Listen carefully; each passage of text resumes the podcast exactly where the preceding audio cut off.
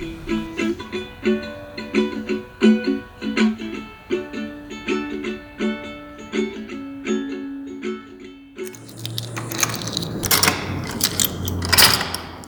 всем привет! А, меня зовут Никита Перфильев. Сегодня у нас шестой выпуск а, подкаста «Перемена». Мы сегодня поговорим о образовании в сфере современного искусства непосредственно в России. Со мной моя соведущая Зоя Дмитриева. Привет. Привет, Зоя. И наши гости Анна Марченкова. Здравствуйте. И Андрей Чугунов. Привет. Привет, ребята. Давайте, может быть, для начала э, расскажете о себе, ну, собственно, почему мы вас позвали, каким образом вы связаны с нашей темой. Давайте начнем с Андрея. Меня зовут Андрей Чугунов, я междисциплинарный художник и работаю преимущественно э, в сферах технологического, э, звукового искусства, ну и, в общем, так или иначе связанного с чем-то с медиа-артом в довольно широкой трактовке. Учился я Э, изначально в Уральском федеральном университете, получил образование по специальности нетрадиционные возобновляемые источники энергии, такое супер архаичное вот это вот инженерное образование. И после этого, получается, спустя пять лет я еще поступил в магистратуру в Дальневосточном федеральном университете, которая называлась «Цифровое искусство», и, получается, там еще два года отучился. Вот. Ну и, в общем-то, сейчас я как, не знаю, как несколько месяцев э, окончил свое обучение и занимаюсь тем, что, в общем-то, провожу различную художественную деятельность. Недавно участвовал в нескольких резиденциях, ну и сейчас готовлю как бы то там, то тут какие-то художественные проекты. В общем-то, в дальнейшем мой план примерно такой, заниматься чем-то чем своим и связанным с искусством. Хорошо. Анна, что вы нам расскажете? Всем здравствуйте еще раз. Спасибо, что позвали поговорить об этом. Считаю очень важной темой это все. И про себя могу сказать, что я фотограф в первую очередь. И через фотографию я добралась до э, школы Родченко и готова поделиться информацией про то, как это было, как поступала, как училась, как выпускалась, и вот это все. Обучение закончила в 2018 году, поэтому это как бы, ну, такая немножечко уже пройденная э, ступень и отрефлексированная уже, поэтому, мне кажется, очень ну, хороший будет э, ну, не, не по свежему следу, а такое как бы уже э, сделав, сделав выводы какие-то про это все. Ребята, какой путь вообще вас привел? То есть, возможно, вы что-то делали раньше на этом поприще. То есть, вот Аня уже сказала, что она изначально была фотографом. Андрей, как бы, каким образом ты вообще оказался, ну, осознал в себе необходимость э, поехать в Дальневосточный федеральный университет на данную программу? Ну, Тут, мне кажется, все как бы начиналось с того, что я вообще дико отрицал современное искусство и не понимал, что это такое, но в то же самое время я занимался какими-то большом объеме звуковыми практиками, играл в различных всяких группах, нойз, шугейс, ну, в общем, какую-то такую шумовую гитарную музыку. И в какой-то момент э, все мои группы схлопнулись, и я понял, что нужно как-то уже заниматься всему, ну, всей музыкой одному. И в тот момент я начал покупать всякие советские дешевые синтезаторы, которые продавались в большом объеме, сам что-то мастерить, какие-то примочки для обработки звука. В общем, занимался я всем этим делом. И в какой-то момент пришел к тому, что обладая каким-то набором э, самодельных синтезаторов, которые делал я или покупал у каких-то людей, которые просто их на коленке сами собирали, э, я понял, что я играю такую музыку, которая, как бы так сказать, настолько бесчеловечна к слушателю, это уже является чем-то таким на грани искусства, потому что ну, в здравом уме я не мог как бы предположить, что люди это будут слушать, но при этом, когда это происходило в галерее, это был, мне кажется, год примерно 2016 или 2017, когда была ночь музеев, и мы играли в Bureau Vision Gallery, и был очень хороший звук, который поставил Влади Робинзон э, из Нойсфишинга, и я помню, что в какой-то момент я включил очень громко просто синусоидальный тон, и он был примерно три минуты, и люди э, начали садиться на пол, чтобы слышать это чуть меньше и не так сильно. И, в общем, в тот момент я понял, что, наверное, нужно как бы куда-то двигаться дальше. Плюс у меня всегда была история в том, что я очень сильно разбирался во всем звуковом и очень слабо разбирался во всем визуальном, и в какой-то момент понял, что мне не хватает вообще понимания, как бы, что такое вообще искусство, и в этот момент очень удачно перед э, четвертой биеннале начались курсы «Современное искусство как иностранный язык», которые Даша Маликова делала. И я начал на них ходить. И, в общем-то, отходил весь курс, и до сих пор безмерно этому благодарен, потому что это был такой достаточно вроде бы вводный, но очень обширный. Я, насколько помню, там порядка 60 или 70 встреч было. То есть это практически реально как дополнительное образование было. И после того, как я как бы охватил всем взглядом какое-то поле современного искусства, пусть и достаточно общо в каждой зоне, стало понятно, что мне будет интересно из этого всего и с чем я смогу работать. Ну и учитывая, что у меня как бы такой достаточно инженерный склад ума и скиллы, которые все-таки, наверное, больше подходят человеку, который в общем, что-то там паяет, что-то собирает, и думаю я какими-то такими механистическими историями, я понял, что все направления какого-то технологического искусства и чего-то связанного со звуком, они мне наиболее близки. Я просто думаю как бы в этих медиа, и после этого дела я начал искать, а куда же можно было поступить. И об образовании в России я вообще, честно сказать, не думал, потому что предыдущий опыт вот этого инженерного классического образования он был достаточно травматичный. Ну, не то чтобы моя душа была покоребана, нет, но просто было сразу понятно, что мы учим как бы как будто бы прошлый век э, нас, нам преподают люди, которым всем уже далеко за 60, э, вся индустрия меняется, и такое ощущение было вот этого отрыва, что как бы вот эта вот постсоветскость э, в инженерном образовании, она на самом деле как-то не ухватывает вообще сути реальности никакой, и ты как будто бы стоишь на месте, ты что-то учишь, ты что-то сдаешь, и на выходе ты приходишь на работу, как некоторые мои друзья, которые пошли по инженерному пути, сталкиваются с тем, что это образование, в принципе, им говорят, ну, как бы, из ряда, ну, а сейчас мы вас научим здесь на работе. И на каждой работе происходит так. Я подумал, ну, а смысл тогда как бы этого всего дела, если нужно учиться через какие-то проекты, через какие-то дела. И в этот момент я понял, что, ну, нужно, значит, делать какие-то художественные работы, чтобы этому научиться и, ну, в общем-то, что-то продолжать делать. И после этого в 2018 году было, 17 на 18 даже, наверное, э, был набор в ГЦСИ в лабораторию молодого художника, и я туда направил заявку. Э, нет, это был 18 год, наверное, с января примерно. Я туда направил заявку и прошел, и потом была лаборатория молодого художника, и это был тоже очень классный опыт потому что там уже как раз у нас было несколько сессий, преподавали в основном те, кто живут в Екатеринбурге. Это Никита Рокотян, который преподавал визуализацию данных, э, это Вова Селезнев, это Тима Радя, потом еще была Кристина Горланова. Ну, как бы все это, в общем, составляли программу, курировали Женя Чайка и Артем Антипин. И это был супер классный опыт в том плане, что мы как бы очень много обсуждали. Лучшее, что я, в общем, подчеркнул из лаборатории, это вот чувство такого коллективного обсуждения проектов. Это было очень прикольно. Вот. И после этого дела я уже подумал, а как можно продолжить образование, думал о чем-то иностранном, но в итоге нашел супер классное место вот в Дальневосточном федеральном университете и программа, которая мне прям очень сильно отозвалась по многим причинам. Ну, я думаю, что, наверное, потом мы как раз-таки к вопросу поступления немного вернемся, и я расскажу, почему и как. Угу. А вот ты, Аня, ты говорила, что была фотографом. Какого рода это была практика? Репортажная, например, или какая-то иная? И, или было ли это как-то ну, уже осознанно как искусство, или только как фотография или медиум? Ну, что тебя привело к необходимости желанию вот так поучиться? Угу. Эм, да, я думаю, что мой опыт отличный от опыта Андрея, и как бы да, у меня я прям выделяю такие как бы движущие силы, которые э, через все проходили, и как бы я про них немножко расскажу. У меня тоже нету искусствоведческого и какого-то такого образования, ну, гуманитарного, назовем его так.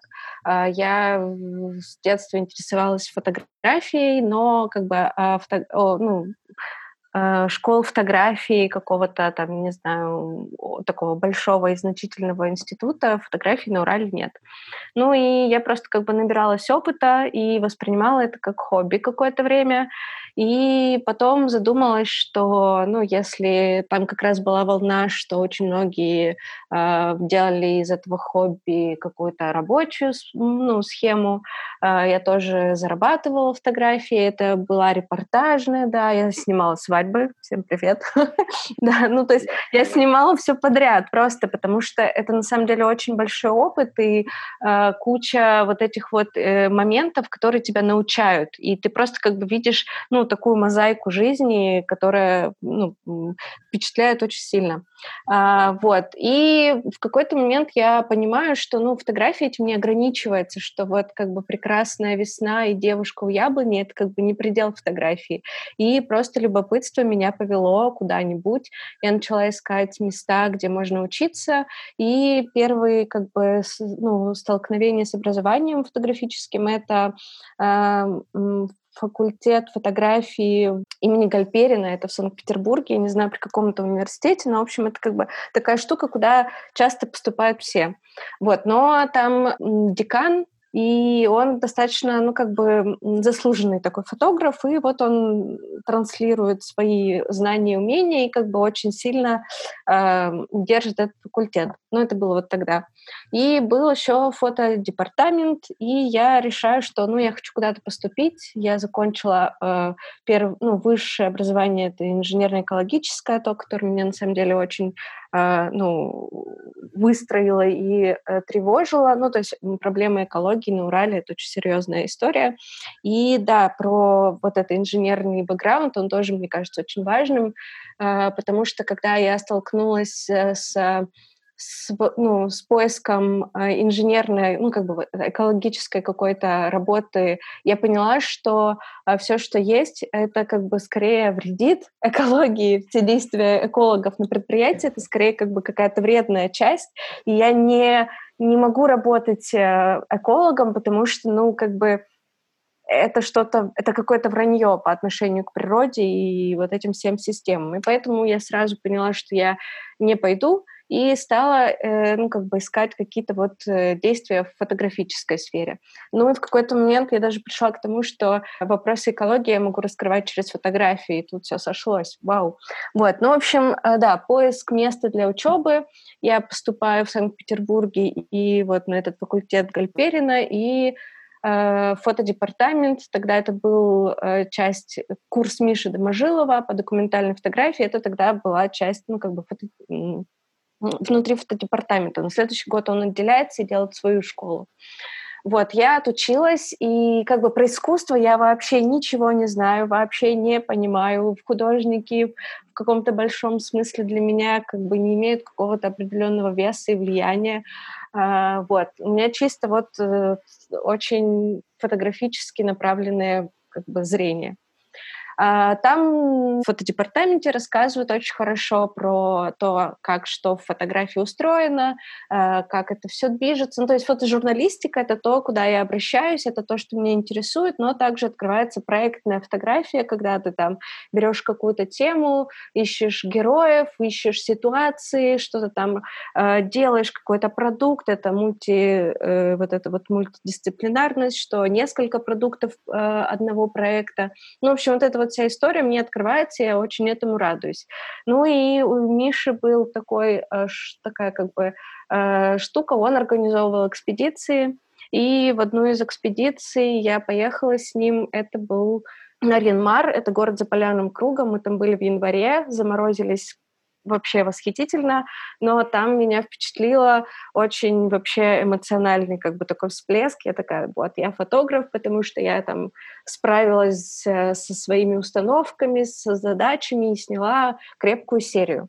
Вот. Ну и школа Родченко тоже, она начинает как бы появляться в в области, то есть кто-то говорит, там, вот выпускник школы Родченко, вот там студент школы Родченко, и я как бы, ну, просто интересуюсь, что это такое. Ну, то есть я имею представление, что это некая школа, в которой есть э, как бы тоже фотографическое отделение, и как бы вот как развитие это может быть как вариантом. Ну, то есть никаких таких, что я туда иду учиться, у меня не было. Ну, то есть для меня студенты школы Родченко это были какие-то люди со звездой во лбу, суперодаренные, талантливые, гениальные, ну, в общем, вот что-то такое. И я заканчиваю фотодепартамент курс, и просто, ну, как бы, это Санкт-Петербург, я жила в Санкт-Петербурге, и как-то ну, в общем, это было очень спонтанно. Я отправила... Ну, в общем, неожиданно для себя очень. Я поступила в школу Родченко, и я даже помню смятение, смущение и неверие в это во все, что э, я вот потом, после того факта уже поступления, я договорилась встретиться с Мишей, и он э, как бы объяснял мне, почему можно пойти туда учиться. Ну, то есть меня это так напугало, что я даже ну, не соображала немножко какой-то момент. Вот. Но, в общем, да, это как бы такой выход и поиск как бы места, где ты можешь просто получить навыки, которые тебе нужны, которые интересны. Ну и вот, получается, любопытство — это очень важный элемент. Ну, то есть где, где, дайте мне знания, я хочу знаний. То есть э, э, и вот какая-то страсть к делу, к фотографии, вообще к этому режиму существования, она очень сильно вот привела к, этой, к этому обучению. Все. А обучение помогло вот реализовать какие-то свои потребности? Ну, в общем, была какая-то... У вас у обоих была э, какая-то цель, вы не просто так поступали, и помогло ли, дало ли обучение то, что вы рассчитывали получить? Я не знаю, но на самом деле Ух, это очень сложная штука, потому что, ну, тут как бы много параметров, и как бы в каких-то э, моментах ты думаешь, да, вот тут как бы на сто процентов я взяла от школы все, что могла, и типа это классно. Есть параметры, в которых ты кажется, что, ну, просто, блин, просто упустила возможность. Ну, то есть комплексно как это оценить, я не знаю. Ну, то есть нету тут одной какой-то шкалы, которая будет четко говорить. Но да, конечно, это изменило очень там мировоззрение, это дало больше как бы знаний, это открыло какие-то возможности новые, какие-то э, способы выражения. Ну, в общем, это это хорошо. Обучение это хорошо.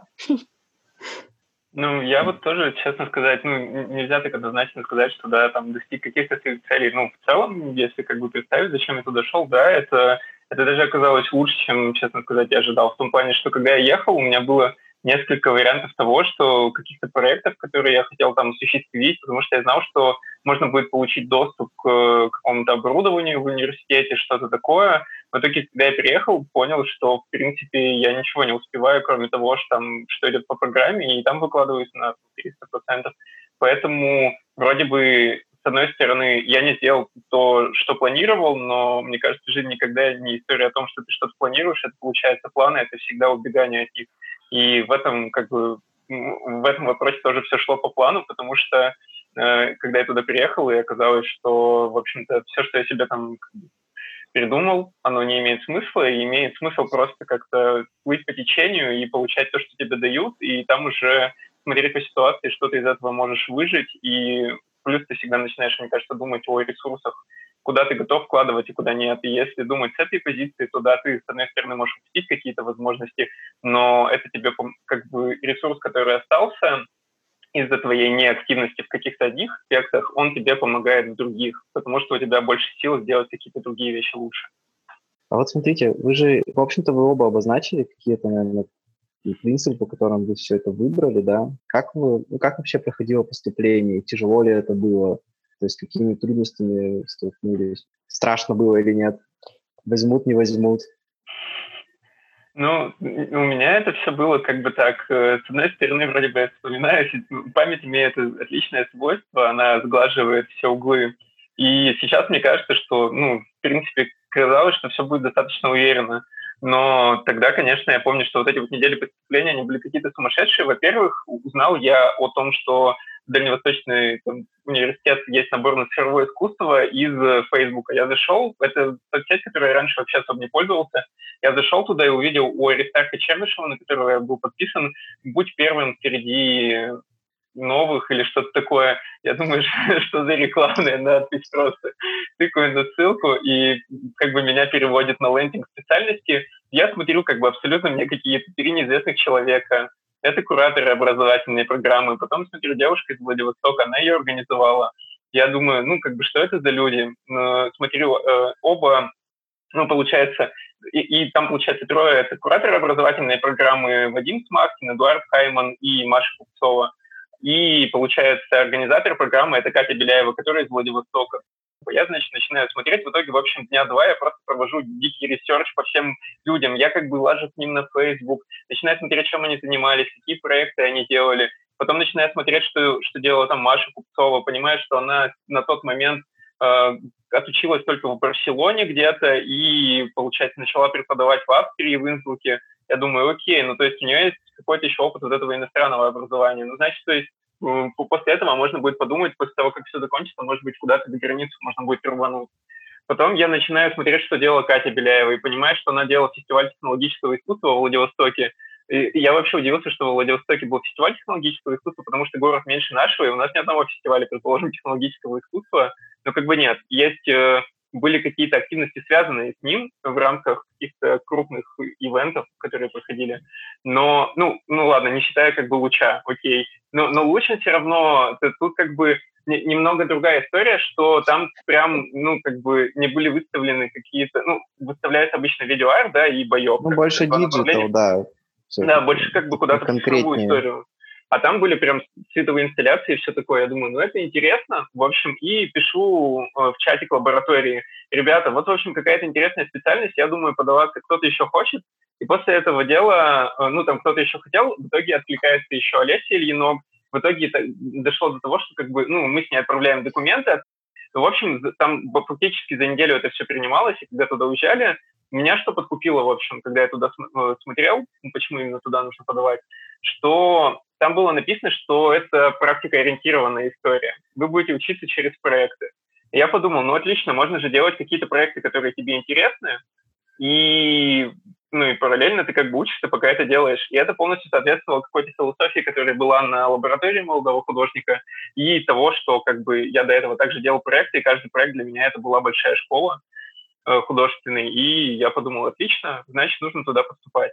Вот, и как бы, как-то, не знаю, сразу, в общем-то, было все понятно, и поэтому, в общем, никаких уже потом как у меня трудностей не было в плане того, что там подавать или не подавать. Подавать точно стоило. Ну и плюс, не знаю, я всегда, когда у многих художников есть такая рефлексия, подаваться ли на open call. Ой, меня не возьмут. Вот это вот самое бичевание. Я всегда считаю, нет, нужно всегда подаваться, если тебе супер интересно. И как бы, ну, не взяли и не взяли, живешь дальше. И поэтому я просто подался и, в общем-то, решил рискнуть. Ну, подумал, если это будет плохое русское образование, я всегда что-нибудь себе придумаю там, во Владивостоке, по крайней мере, поживу там, если что, всегда можно через год вернуться. Но и в итоге, честно сказать, не пожалел, потому что, мне кажется, даже в какой-то мировой практике не так много специальностей с такой системой обучения было. Ну, классно. Ну, у тебя вообще ты ответственно подошел, всех на Фейсбуке прошерстил там, и так далее. Вот, как, как каждый бы перед поступлением куда ни было ректор, не знаю, Facebook ректора открывал и смотрел, что он там наделал. Ну, прикольно. В Фейсбуке и ректоры это очень скучная, если честно, история. Они, лучше этого не делать. Лучше смотреть вот людей, которые ближе к тебе будут. Ну, это я про, про классическое заведение больше. А у тебя, Аня?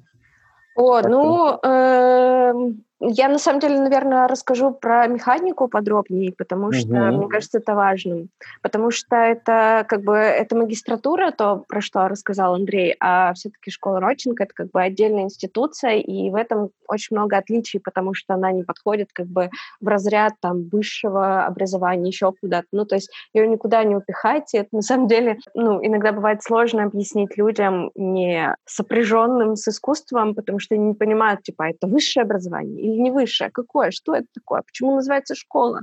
Вы что, школьники? Ну, в общем, вот.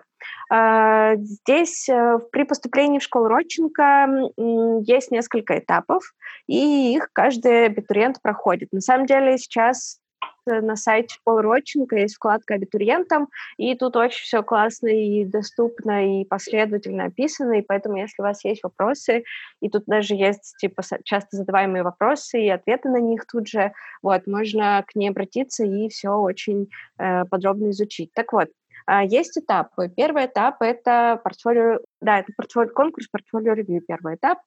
А, он как бы проходит дистанционно, то есть ты можешь там из любого города отправить свои картины, свои фотографии, флешку со своими проектами, со своей музыкой, с чем угодно. Ну, то есть ты просто знакомишь приемную комиссию со своей деятельностью.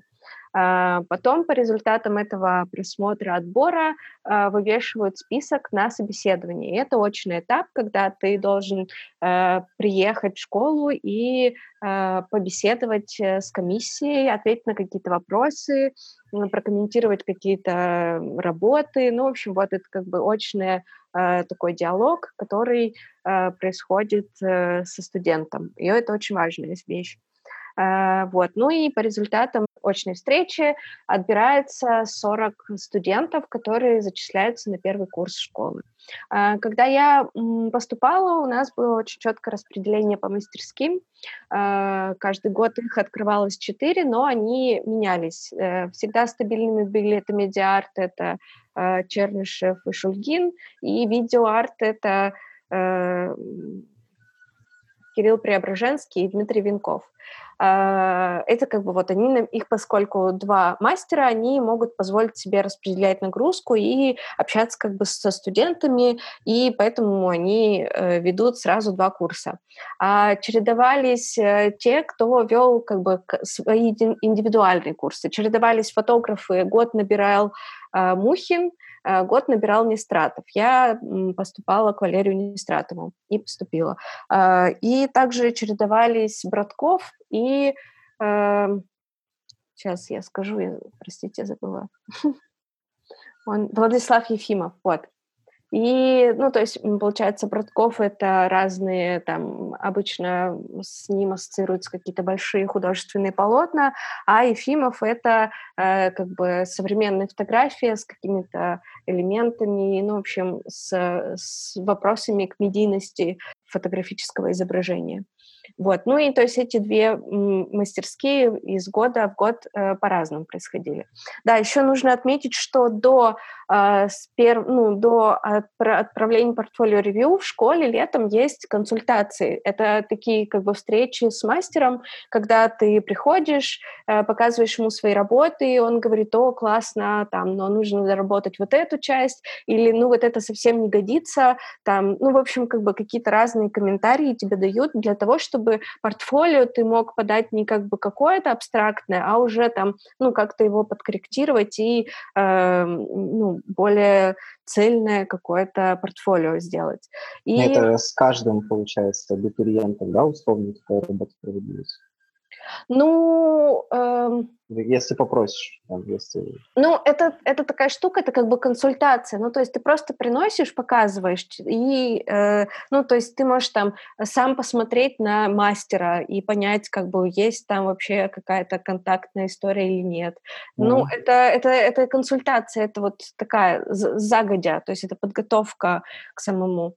Ну вот, и получается, вот консультации, потом а, конкурс портфолио ревью, потом собеседование, и в результате это, э, это все сентябрь месяц, то есть портфолио ревью работы принимаются до 1 сентября, это вот это рубеж, конец лета, и э, к октябрю вывешиваются списки поступивших. И вот эти 40 человек, э, по 10 человек каждую мастерскую, но это было вот, э, когда я поступала, и ну, длилась эта такая система 10 лет. А в этом году система немножечко изменилась, и абитуриенты не выбирали конкретного мастера и конкретную мастерскую, куда они поступают, а это было как бы просто общий поток, и э, я так понимаю, что это вот как раз э, изменения в э, системе, в подходе, которые э, в результате такого небольшого кризиса образования и вообще системы этой были внесены, и э, ну, в общем, сейчас это немножечко поменялось, и пока невозможно сделать каких-то выводов, потому что это вот все происходит в процессе, но э, очень интересно, что из этого получится, и какая будет разница между тем, что ты поступаешь конкретному мастеру, и тем, что ты просто поступаешь на поток, а потом, ну, как я как понимаю, как э, в медицине ты можешь там выбрать себе, ну, погрузиться и выбрать себе конкретное направление, что вот я там буду хирургом или нет, ни в коем случае я пойду детей лечить. Вот, и что-то такое. Но вот, я говорю, что пока делать выводы рано, нужно посмотреть, как это все приживется, как это заработает. Вот ну, такая система. И на самом деле, если говорить про личные впечатления, я как бы ничего не знала про школу Родченко, и когда я заходила на собеседование, э, и я тоже читала про этих людей, я, ну, как бы я понимаю, что я иду, но я не знаю, как выглядит Валерий Нестратов в жизни. Ну, то есть вот как бы кто из этих людей, которых я вижу перед собой, Валерий Нестратов. Ну, то есть это было, это была куча стресса, куча вот этого эмоций и всего прочего, но вот. Э, Надо было да. Андрей на Фейсбуке посмотреть. Да нет, нет я, я как бы видела фотографии, я тоже читала все там странички, все листы, ну, то есть это же как бы, это на самом деле очень важный момент, и а, да, я расскажу эту штуку. А, когда я училась на первом курсе, а, Екатерина Деготь, она уже была ну, она консультировала э, студентов, и это вот то, что меня очень сильно научило. Я принесла ей показать эту серию как раз из Нарьянмара, э, и получила очень э, громкий и эмоциональный отклик, потому что, ну, как бы она как специалист по деколонизации мне объяснила, что моя работа, мой приезд вообще в другой город и снимание людей, и съемка людей, которые живут в Чуме, это немножечко неверный подход. Вот. Ну, в общем, это, это научило тому, что когда ты идешь на портфолио ревью и вообще как бы э, советоваться с каким-то человеком, соотнеси вообще свои, э, свои работы с тем, что, чем занимается этот человек. Ну, то есть вот опытным путем это достигнуто, но это очень важные вот такие элементы, которые э, сильно-сильно э, ну, научают тебя. Вот. Мне кажется, кстати, я немножко не рассказал тоже по поводу механики. Ну, как у нас это было в плане там, ну, типа формальностей, поступления всего такого. Вот. Ну, получается, как, когда мы поступали, там была такая история, что это вроде как очень было похоже на общий университетский конкурс. Такой, что, пожалуйста, вот там есть какие-то формальные требования, они оцениваются во сколько-то баллов, и оценивается там ваш аттестат, что-то еще. Ну и, в общем, по факту, если ты имеешь перерыв между предыдущим образованием, который подразумевает, что это был бакалавриат, и поступаешь в магистратуру, то у тебя баллов как бы априори будет меньше, ты, ну, в общем, у тебя очень большие начинаются разрывы, у тебя нет статей, чего-то еще. Но э, с самого начала, когда ребята делали специальность, они, в общем-то, не знаю, видимо, прочитали, а, наверное, написали э, методичку «Как быть анархистом в университете», потому что история была о том, э, что они, если в ВУЗе обычно набор, как бы в классическом русском ВУЗе, он общий, и, в общем-то, приемная комиссия – это отдельная история, то здесь ребята контролировали, кого они набирают на специальности. Но после того, как, бы, как мы подавались, там была примерно такая история. Тебе нужно было подавать э, эссе, написать эссе там, на одну-две страницы, значит, как бы, ну, что ты вообще как бы сюда идешь. Вот, и я помню, что я написал какое-то проникновенное эссе на тему того, как бы, почему я хочу быть художником и заниматься технологическим искусством и всем таким. Вот, и, и почему медиа-арт это супер классно, и почему цифровое искусство как бы уже немножко даже умерло. Вот. А, и а, ну, все по-разному писали. Кстати, на следующий год э, ребята в первый набор, у них было задание записать видео. Вот. Ну и по факту у нас не было ни портфолио ревью, ничего такого. Кураторы проводили несколько презентаций в Москве еще где-то и, по-моему, все, кстати. Вот.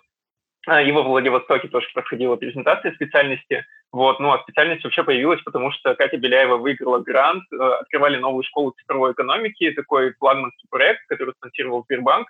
И э, как бы она выиграла просто грант на то, чтобы сделать специальность и, ну, вернее, направление цифровое искусство, и ей вот упало две специальности, потому что никто не хотел брать одну инженерную специальность, какая-то из них не открылась вообще просто. И это было довольно забавно. Ну и, в общем, с самого начала, мне кажется, вообще все наше обучение, оно было дико несистемное, начиная с набора, что кураторы и Катя Беляева контролировали набор и выбирали тех людей, кто прям поступает, заканчивая тем, что, в общем, мы нарушали, по-моему, все правила университета, там оставались по ночам, хотя это было нельзя, что-то такое. Аня, а в Дальневосточной это магистратура, соответственно, необходимо иметь бакалаврское образование, чтобы туда поступить. Как э, с Родченко вообще ситуация обстоит? Или можно туда сразу после школы прийти? сказать «хочу, хочу учиться»? Поняла вопрос, спасибо. Там такая ситуация, ну, как бы официально прописано, что э, нужно хотя бы незаконченное высшее. Ну, то есть э, после школы, после среднего образования, после 11 класса, ну, то есть могут взять только в каком-то супер исключительном и уникальном случае, а так обычно, то есть это либо уже законченные, э, законченная вышка, либо незаконченная какой-то вышка. Ну, то есть вообще ориентир на людей 20, э, там, 28 лет. Ну, а на самом деле это тоже важный момент, как в нашей группе, в которой которой я училась, э, были ребята от 20 э, до 35 лет, и это очень классный режим того, что э, нету, ну, как бы вот этого какой-то границы, что вот я там, типа старый для обучения. Вот у нас была девушка самая старшая, ей 35 лет, у нее семья, сын взрослый, и как бы вот она пришла учиться, и это абсолютно нормально, и это как бы очень классный, мне кажется, жест к тому, что, ну, вот этой стигмы нет, что вот мне там 25 лет, и я уже как бы старый для того, чтобы получать знания. Ну, вот не все не так. Вот это очень классно. Ну и какие-то еще моменты про саму механику обучения. Это школа Роченко, это дневное э, обучение. Мы приходили к 10, выходили в 7 из школы, в 7 вечера. Ну, то есть это достаточно объемное по вообще временным затратам обучения, поэтому э, совмещать с работой возможно, но это как бы очень ну, сложно и утомительно. Но а, с каким-то другим обучением это как бы вообще ну, очень сложно. Вот, поэтому тут надо учитывать и свои возможности в том числе. Ну и я думаю, тоже это важный момент, что школа Родченко это э, финансируется там департаментом Москвы, и у школы есть только место для обучения, ну, то есть классы для обучения, а никаких стипендий, э, никаких э, общежитий, ну, то есть этого всего школа не предоставляет. Ну, и поэтому, э, когда ты приходишь на собеседование, один из вопросов, а вы, типа, сможете, у вас есть где жить, у вас есть возможность зарабатывать, у вас есть возможность, может быть, там кто-то вам может оплачивать проживание и питание в Москве, ну, то есть если ты иногородний, это в документах все видно. Поэтому, как бы, этот вопрос, он тоже иногда может быть решающим, если ты как бы, ну вот, у тебя нет такой возможности ну, что-то такое. Поэтому это тоже все учитывается, и там, ну, как бы комплексно рассматривается человек, ну, с множе, многих позиций, поэтому вот. Но обычно все таки да, есть, все, есть, все, могу, все сделаю. Ну, то есть, как бы, возьмите меня, плиз. вот, что-то такое.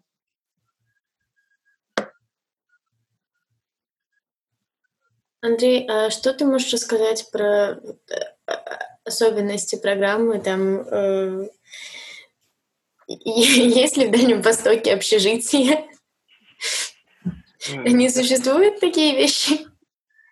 Да, ну, тут как бы, конечно, немножко противоположная история, что поскольку, в общем, Дальневосточный федеральный университет, это там тоже у них было слияние нескольких универов, как у нас, но они потом построили супер помпезный кампус на острове Русский, куда построили этот русский мост, супер длинный, большой и красивый. В общем, они туда вкладывают очень большие деньги. По факту университет помогает, как бы он занимает площадь э, территории, на которой проходит Дальневосточный экономический форум в перерывах между этим форумом. Форум проходит примерно в сентябре. И из-за этого начало учебы сдвигается, это приходится где-то на октябрь. Ну и, в общем-то, живете вы в таких э, гостиничных турецких корпусах. Можно вообще поделить, в принципе, весь кампус на две части. Это штаб-квартира ФБР, и вторая часть — это турецкие отели. И вот вы живете между турецкими отелями и штаб-квартирой ФБР. Все, это, а на, острове, на острове Русский. На острове Русский. Вот это контраст, вот это контраст. И, в общем, ты, ты там перемещаешься как-то, ну, там отличная экология, близко море, рядом лес, абсолютно чудесная природа, которая ни на что не похожа. Ну, в общем, и общежитие в целом-то очень хорошее для русского вуза, я бы сказал, это просто супер. Вот, но а, а если говорить в целом, э, как это проходило, то, э, мне кажется, сама, сама, само наше обучение, ну, из-за того, что оно было практикоориентированное, в общем, у нас был бесконечный поток преподавателей, и жизнь делилась на такие на постоянную смену. Вот здесь жизненный цикл был двухнедельный. У тебя приезжает преподаватель, ну, из Москвы, из Питера из-за границы, э, ну, какой-нибудь суперспец своего дела и, скорее всего, реально практикующий художник, очень актуальный. том числе и Чернышев нам приезжал, Ильдарий Кубов, Дима Морозов, которого также, ну, в общем, стол. Потом Саша Гаврилова, Эстейн, ну, в общем, люди, которые занимаются там, театром, это Варвара Тимофеева, она в, в театре Станиславский является художником сценографом, вот, и много-много других людей, э, которые очень классные. Ну и по факту все сводится к тому, что тебе примерно три дня начитывают какую-то просто обзорную теорию о том, как бы что делали в определенной плоскости. Ну, предположим, если э, это приезжает там э, Аристарх Чернышев у нас преподавал э, интернет-искусство, и он читал, что такое нотар, вот, просто показывал какие-то примеры проектов, рассказывал какие-то особенности, показывал что-то из своей практики, потом э, немножко показывает обычно преподаватель часть своих скиллов, инструментов, которые он постоянно использует, и в дальнейшем э, как бы нужно к концу двух недель выдать проект. Ну, разной степени готовности, это может быть какой-то эскиз, но, не знаю, как бы я, по крайней мере, даже работая в командах, всегда думал о том, что это должен быть готовый проект, первые полгода мы формировали каждый раз новые команды, человек от четырех до там, шести, и по факту вы каждый раз в новом составе собираетесь, а вторые полгода, ну, получается, семестр называется, да, второй семестр, Uh, у нас была уже постоянная команда, с которой мы работали, и так мы, в общем, сплотили группу PT9, uh, и, в общем-то, с ними даже, ну, в смысле, дальше что-то делаем, какие-то проекты, вот. И э, потом уже последний год, э, последние два семестра, это была больше история о том, что ты работаешь, ну, как бы, по крайней мере, у нас так вышло, что мы работали уже, как бы, шли к диплому и делали какие-то такие персонального различного рода проекты. Вот. Ну и по факту все сводится к тому, что у тебя каждые две недели, ну, в общем, обычно мы закрывали интенсив, мы шли в бар вместе с преподавателями, у нас супер горизонтальное общение всегда было, мы всегда как бы только на «ты» общались между собой, и, значит, приезжает преподаватель, по вечерам э, кто-то его как бы куда-то пытается увести, показать, что, что можно посмотреть во Владивостоке, если получается у кого-то. Э, первая суббота — это все куда-то пытались выбраться на, на природу, показать, какая здесь природа классная, если погода позволяла. А потом, получается, с пятницы на субботу, э, на второй неделе у нас в конце идет презентация наших проектов, вот, и так на протяжении целого года, ну, и это очень сильно выхолащивает. Это такие подводные камни. Э, мы шутили, что к концу первого года у нас половина людей э, очистилась, а половина людей пошла к психотерапевту. вот. Э, так что, ну, мне кажется, это вообще какие-то реалии вот такой плотности обучения. У нас тоже было абсолютно невозможно, вернее, это было можно, но очень сложно параллельно работать и учиться. По факту у нас была такая история, что мы приходили там в 9 утра и уходили в 6 вечера, это официальное окончание учебного дня, или там 4 чем-то, 4.30, может быть.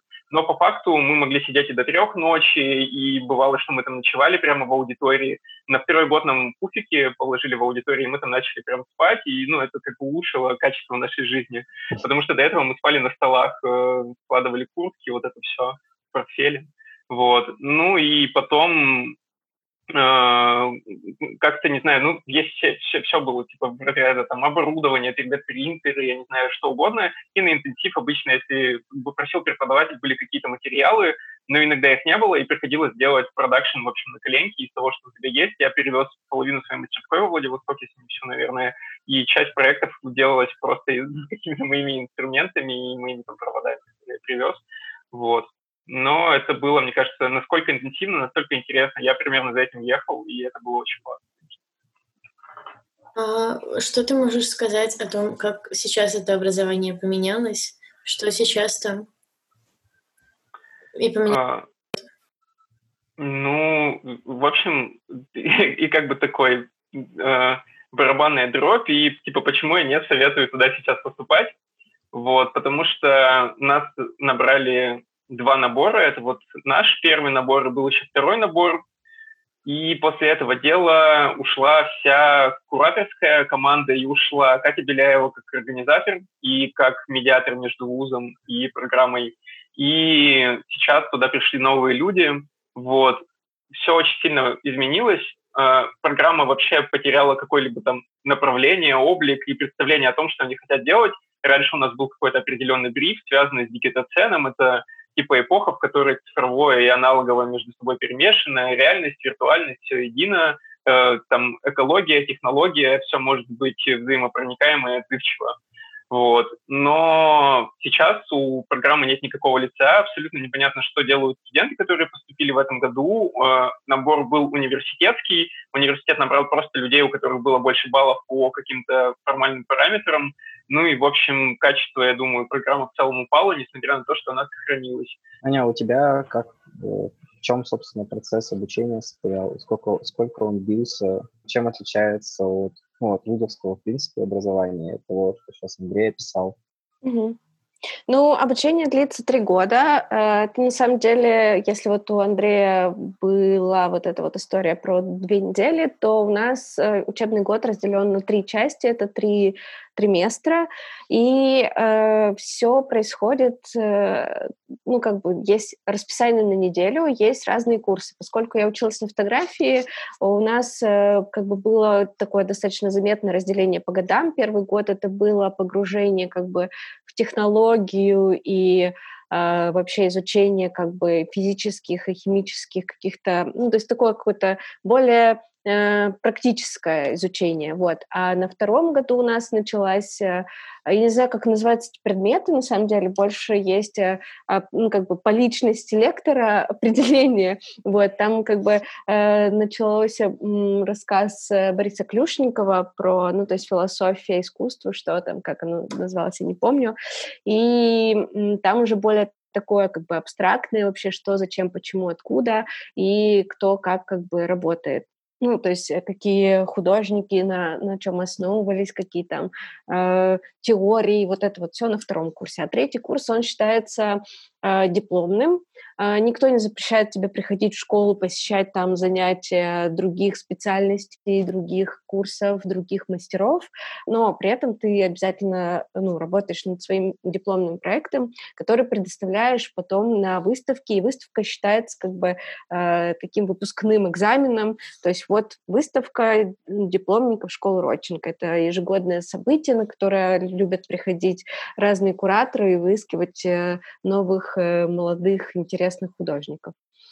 Вот, но про сам, сам подход, саму систему э, я очень любила на первом курсе все вот эти... Ну, то есть э, я ничего про искусство не знаю, и мне все про него рассказали. Ну, то есть у нас была история искусств, нам рассказали, вот Мане, вот Моне, вот как бы все понятно, э, вот там Курбе, вот как бы там еще кто, вот там период синий... Ну, короче, все-все-все вот эта история искусств, которую как бы, за которую, я думаю, переживала Зоя, когда спрашивала при подготовке, нужно ли искусствоведческое образование. Нет, не нужно. В школе Родченко все-все-все объяснили и рассказали.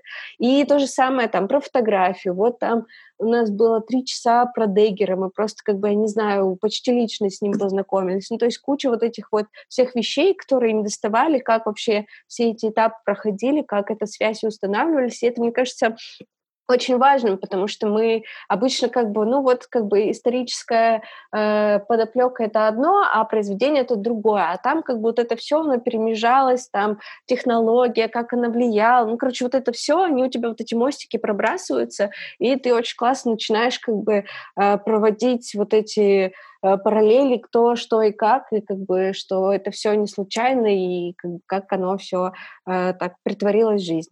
Вот, была очень-очень, вот это моя любимая часть. На первом курсе мы печатали черно-белую пленку, ну, то есть прямо лаборатория, черная комната, красная лампа, все горит, ты приходишь, кладешь э, в проявитель свой кадр, и он, вот он проявляется. Боже, это магия фотографии, просто я там верещала, пищала от радости невозможно. Это просто как бы восторг и, и вот это вот все. На втором курсе мы печатали цветные изображения. Вот. Ну, а второй курс — это вот э, философия, то, что вообще я не знала и не ведала, и вот мне это открылось, это тоже очень важный момент, и это как бы тоже такая мускулатура, потому что э, первые занятия, они были такие, боже мой, о чем говорят эти люди, почему они используют эти странные слова, что эти слова обозначают, ну то есть просто в шоке сидишь и как бы думаешь, что никогда я этого не пойму. Вот, но как бы с пониманием все равно сложно, но это нужно отметить. Очень важно, что это мускул, это как бы все прокачивается, Ну а третий год э, там э, мы вообще де- должны делать диплом мастера, но вот тут начинаются э, преобразования, и поскольку я училась на фотографии, и мастером моим был Валерий Нестратов, э, большой ему привет и спасибо за все года. вот, но на диплом я выбрала другого преподавателя Кирилла Савченкова и делала диплом у него, и вот это как бы отдельная эпопея, отдельная история. Кто, ну, тут очень много зависит от мастера, кто как подходит, кто как настраивает работу, и Кирилл в этом смысле очень внимательный и очень аккуратный, и он как бы, ну, очень много мне тоже во время подготовки к диплому дал знаний, и это как бы супер важная и большая вещь, вот. Но диплом. Я хотела спросить по поводу того, что э, вот как, как подвести, начать подводить какой-то итог, и стоит вообще учиться, стоит ли вообще учиться современному искусству, и ну, если так там обще спрашивать, что дало обучение, ну вот скорее вопрос там, стоит ли вообще учиться? Довольны вы ли своим итоговым опытом вообще? Да, что-то такое. Стоит ли это повторить? Посоветуете ли нам? Или, или Зоя, ну, например. Все всегда ответят нет, конечно, никогда. Я просто, я просто школу заканчиваю в этом году и вообще просто в таком состоянии, не знаю, что мне делать. Стоит ли вообще типа, что-то делать? Лучше сразу умереть. Тут как бы не особо ясно, что делать с образованием в России. Это не абстрактный вопрос, вы решаете судьбу человека, ответственно. Школу Родченко, к сожалению, вряд ли получится поступить сразу после школы, но я про это проговорила, что есть вот Э, интерес к, к таким уже как бы людям, которые более осознанно туда идут. Но я на самом деле хочу отметить отдельно, что, э, ну, то есть э, вот взгляд людей, которые набирают, то есть не берут совсем вот таких вот как бы, я не знаю, куда идти, но вот как бы вроде тут искусство, может быть, я справлюсь, вот попробую. То есть таких, ну, вот как бы крайность вот этого и каких-то супер классных художников, которые там уже с именем, со статусом, с выставками, индивидуальными, их тоже, скорее всего, школу Родченко не возьмут, потому что, ну, типа, а что мы можем вам дать? А вот как бы как раз потенциальные самые лучшие студенты — это те, которые заинтересованы, у тех, у которых как бы есть страсть и интерес к какому-то там э, проблеме или медиуму, и у них как бы есть, э, чувствуется недостаток знаний или каких-то навыков. Вот это как бы самые лучшие студенты. Вот, и но... те, у кого есть деньги жить в Москве. Ну, вот про эту штуку я тоже хотела добавить, потому что в этом, в прошлом году они запустили отдельный как бы параметр среда, ну, отдельную какую-то платформу для обучения, среда обучения она называется. И на самом деле, если ты живешь в Екатеринбурге, то как бы в общем и целом это выглядит выгоднее потому что там нужно вот, чтобы ну, учиться три года в Москве, нужно там как бы определенный, определенное количество денег. Ну, то есть жить, есть и там ездить куда-то на учебу на ту же.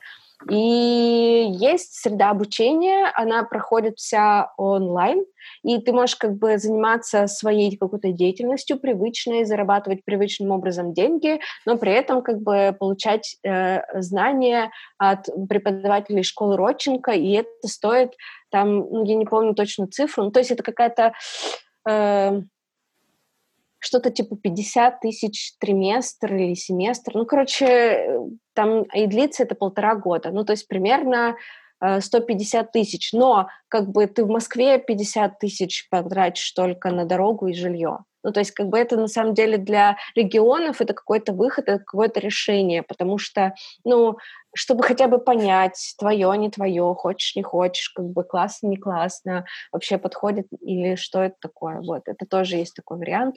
И на самом деле я помню, когда училась в фотодепартаменте, э, была -то как бы такая градация, ну, то есть фотодепартамент — это более ну, вот школа Док-Док-Док сейчас она, э, это более свободная форма, и э, туда приходили люди, которые такие, ну, я просто потусоваться, ну, то есть там какие-то интересные ребята, я просто потусоваться. И в школе Роченко тоже были люди, которые поступали, и через пару месяцев такие, черт, это не мое, я пойду. Ну, то есть вот это вот тоже нужно понять, это нужно чувствовать каких-то, ну, то есть есть разные случаи, моменты, и самому себе тоже сказать, что типа, сори, я как бы наверное, не там нахожусь, где мне стоит находиться, и найти в себе силы и решиться уйти тоже очень важно. Вот. Но по, по большому счету, ну, типа, стоит ли вообще э, учиться и, и получать художественное, ну, вот это образование и, ну, то есть, как, не знаю, про художественный вот этот весь э, пласт. Это подвешенный вопрос, типа, можно ли научиться быть художником? тут, тут нет ответа, но мне кажется, э, вот как раз в школах дают э, плацдарм какой-то, ну, то есть ты получаешь э, знания и навыки, которые тебе помогают. И это уже ну, твоя линия, развиваешь ты их или нет, и что с этим становится. Но из явных плюсов то, что мне в школе Роченко очень понравилось, ну, то есть это вот прям Э, важно, и я хочу это сказать, и тебе, Зоя, в первую очередь тоже. Вообще, как выглядит, типа, современный художник? То есть у нас есть там вот период, когда это был какой-то эпатажный, эпатажная личность, там он, там он ходит с кем-нибудь на поводке или там одевает... Прибивает яйца на Красной площади.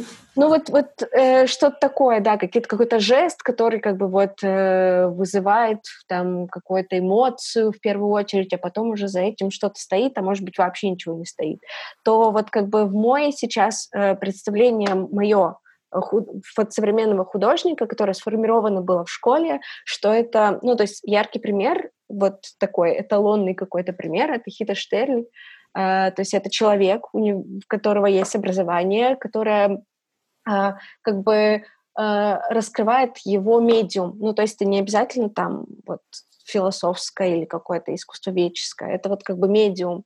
И э, при этом это как бы какой-то очень подвижный ум, это там часто, часто очень там европейские художники, обычно современные, у них есть PhD, то есть это вот, ну, как бы какой-то мыслящий ум, это там эссе, это еще что-то, это вот какие-то такие формы, и просто как бы э, произведение искусства — это какой-то этап осмысления там события, э, эпизода, соци социального слоя, ну, в общем, вот это вот все, это не, не как бы не сама цель сделать вот какое-то произведение искусства, не насладиться его эстетическим содержанием, а вот преодоление осмысления просто настоящего. И вот мне кажется, это то, что вот у меня есть такое представление современного художника и вообще современного искусства, вот это как бы, ну, это все из школы Родченко. Ну и то, что э, туда я приехала одним человеком, а закончила и уехала другим человеком, это бесспорно. И то, как, ну, вот я сейчас не учусь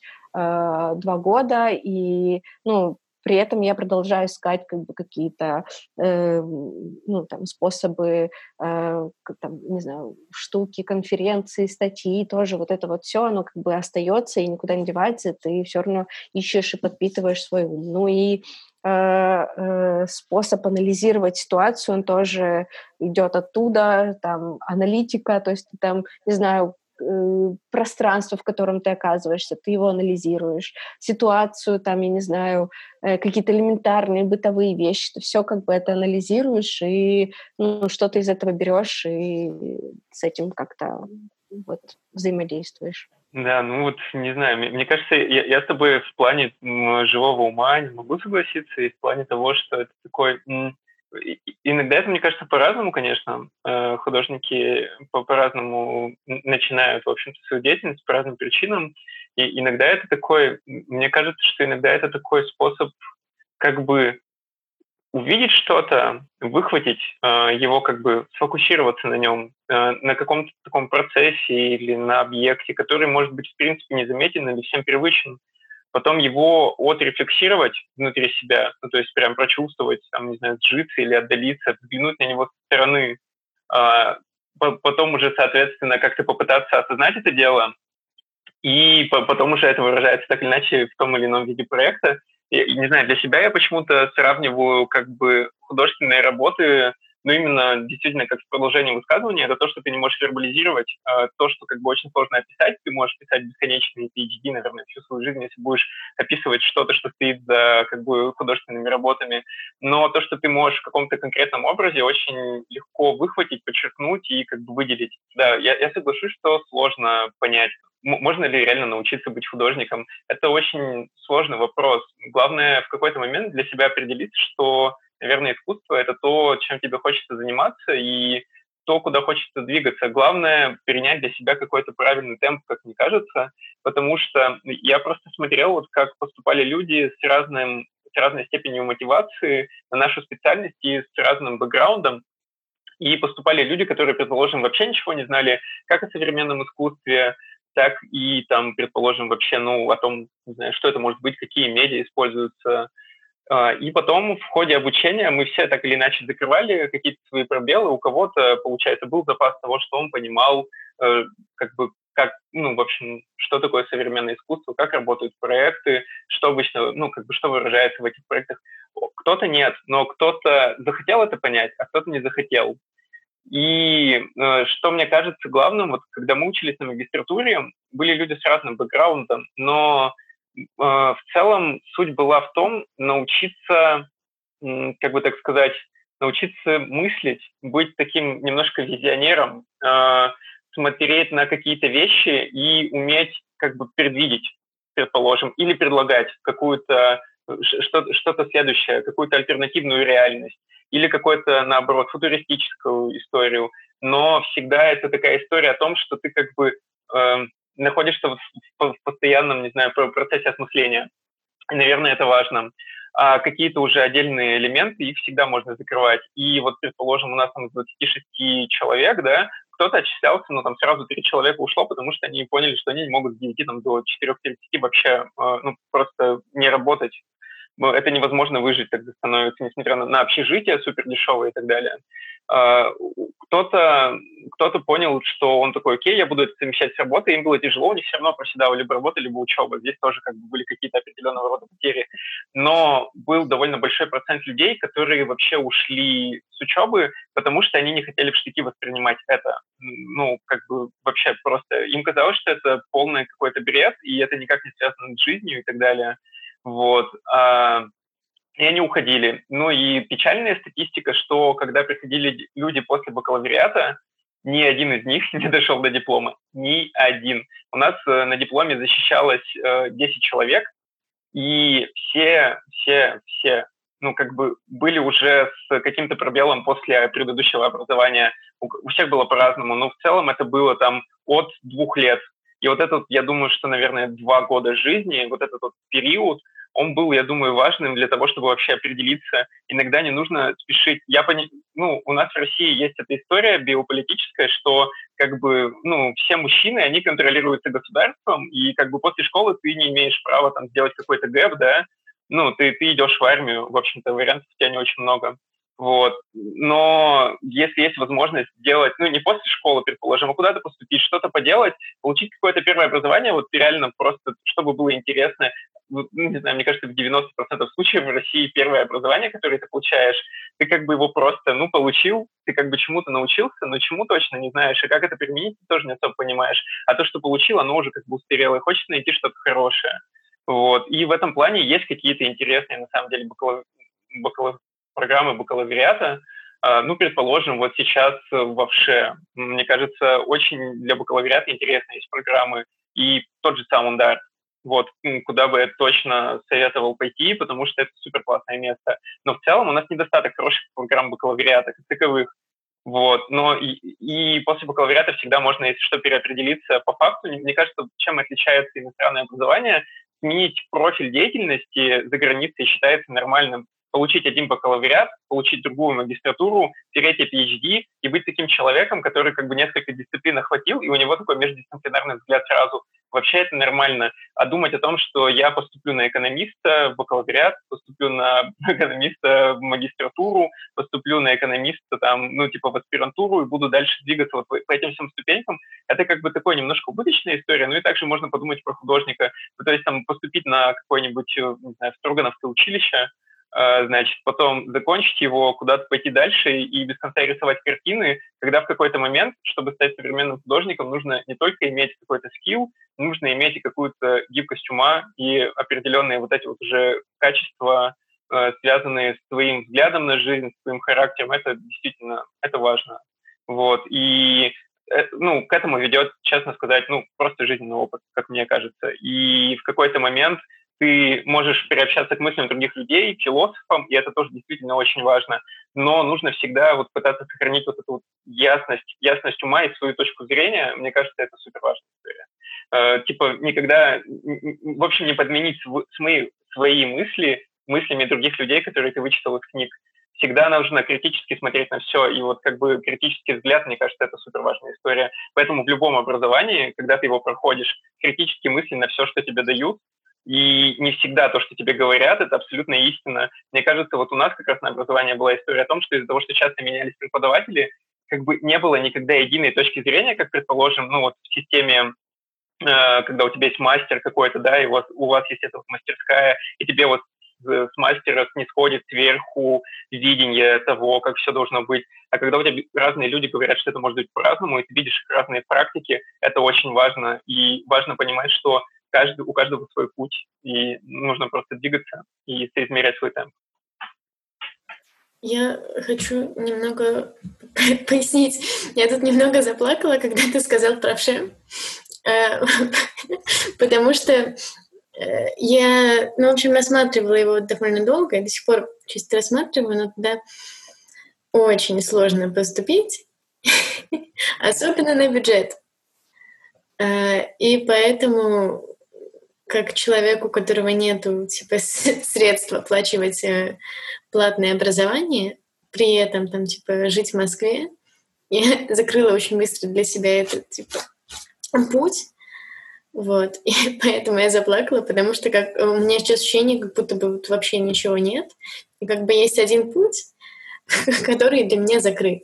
Потому что, ну, не до конца закрыт, я могу попробовать, но все говорят, типа, вот, я тебя убью, если ты не попробуешь, потому что ты же этого хочешь, это тебе надо. Я такая, ну да, но я, я же знаю, что меня не получится. Вот смысл, смысл для этого всего. Ну, мне кажется, надо сто пудов пробовать. В общем, даже не раздумывай, пробуй и...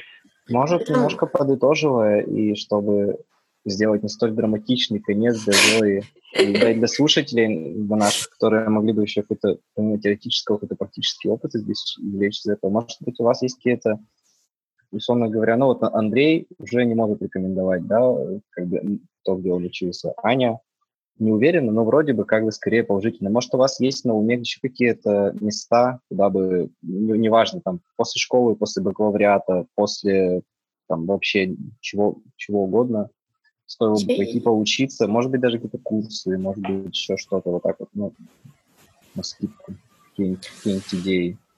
Я вот тоже хотела э, задать такой в эту же копилку вопрос о том, что э, можно ли типа заменить вот э, обучение в каком-то заведении такое долголетнее, цикличное, различными там лабораториями, теми же самыми курсами, воркшопами, какими-то типа, я не помню, выездами ну, на самом деле, да, на самом деле куча всего происходит, и это вот, может быть, тоже, не знаю, странно, наверное, в этом вопросе отвечать. Ну, короче, э, когда ты попадаешь в какое-то определенное комьюнити, Ну, то есть у школы, арт-школ тоже есть этот, э, как бы один из э, ну, результатов обучения, что ты погружаешься в среду, которая, ну, как бы вокруг тебя все люди, которые примерно тем же э, занимаются, и это важно.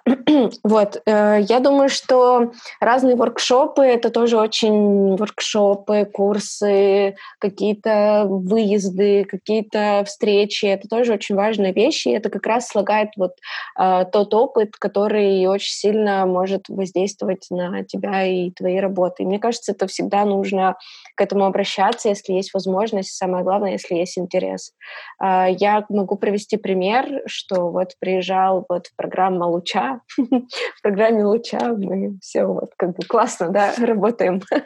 А, Э, был э, воркшоп Стаса Шарифулина, он был трехдневный, он был про звук, потому что Стас саунд-артист, и меня на самом деле как бы это заяв в программе было заявлено об изучении города, городской среды посредством как бы аудиальных э, фиксирующих устройств, и э, я думала, что, о, город, это классно, я хочу, ну, то есть ничего страшного, что я к звуку вообще никакого отношения не имею, и этот воркшоп меня просто как бы поразительно вдохновил, я просто скакала, прыгала и радовалась очень долго и до сих пор, и это как бы очень важно и классно, ну, то есть э, когда ты попадаешь там в какую-то рутину, э, когда у тебя там ресурсного состояния какого-то нет или еще чего-то. То есть, ну, вот эти вот все элементы, они как раз-таки слагают э, твой опыт, и вот то, про что говорил Андрей, что э, как бы твоя художественная деятельность — это не результат учебы, а результат как бы опыта какого-то, твоего, жизненного большого опыта, или там, может быть, это могут быть и детские травмы, и подростковые знания, и там, не знаю, опыт, э, и э, возможность работать с какими-то инструментами. Ну, то есть тут как бы все вот, вот все в кучу, и чем больше у тебя референсов, к которым ты можешь обратиться, то есть там эм, в какой-то работе ты понимаешь, что медиум, с которым ты обычно сталкиваешься и работаешь, он не подходит, и ты просто э, знаешь, что ты можешь обратиться к разным другим. Вот. Поэтому я только э, поддерживаю. Ничего конкретного назвать не могу, ну, то есть вот прям вот А, Б, С и Д, но как бы это зависит, наверное, от интересов больше. Ну, хочется сказать, что образование никогда не заканчивается. это то, что можно было бы, по сути, в заголовок всего нашего подкаста засунуть и всех, всех, всех тем, которые мы проговорили. Так, спасибо большое, ребята. Всем за... спасибо, Зоя. Спасибо, спасибо уважаемые гости Андрей и Аня. Мне кажется, это был очень полезный подкаст. И я надеюсь, хотя бы у Зои, а возможно, у кого-то из, из слушателей он разрешит какие-то сомнения или создаст новые вопросы. Но это тоже хорошо. Давайте Давайте, прощаться. если сомневаетесь. Мне кажется, главное. Как бы сомневаясь, подавайтесь, не сомневаясь. Вот что-то такое. Ну что, прощаемся? Да, спасибо большое. Пока, спасибо. Пока-пока и доброго дня.